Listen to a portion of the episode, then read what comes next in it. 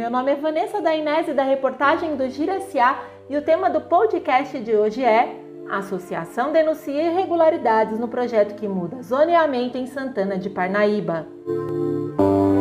Atualmente, a sociedade tem sofrido na pele as consequências da falta de uma política ambiental que garanta crescimento sustentável às cidades.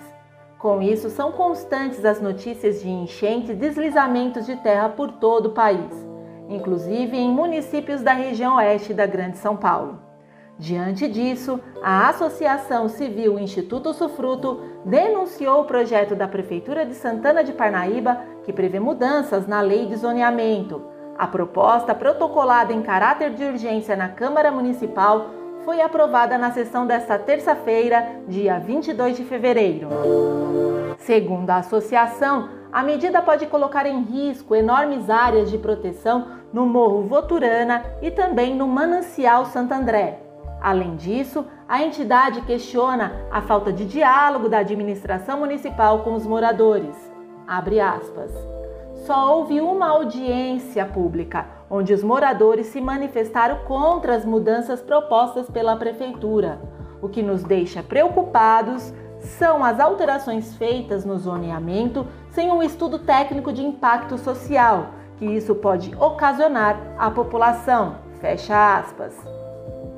Além disso, a associação também denuncia que o plano diretor não foi renovado desde 2013 e que a lei de zoneamento é de 2003, ou seja, está defasada.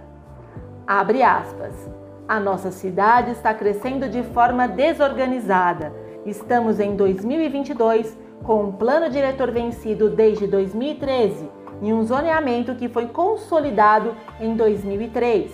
Dessa forma, o movimento natural da cidade prova que essas leis estão defasadas e precisam, em caráter de urgência, ser atualizadas, permitindo e valorizando a participação de todos e com respeito à natureza. Fecha aspas. A associação também denuncia que há muitos anos a falta de fiscalização e monitoramento das áreas de proteção ambiental na cidade garante que muitas dessas áreas estão sendo invadidas. Abre aspas. Há algum tempo as áreas verdes vêm sendo suprimidas em nossa cidade. A restrição excessiva imposta pela lei, sem fiscalização e monitoramento, resulta na prática ilegal de especulação, invasão, entre tantos outros crimes ambientais. Fecha aspas.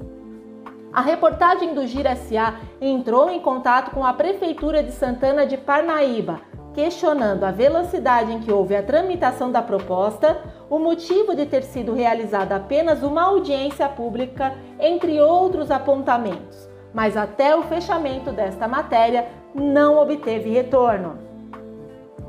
Você pode acompanhar mais notícias da nossa região oeste da Grande São Paulo acessando o portal www.girasa.com.br. Até mais!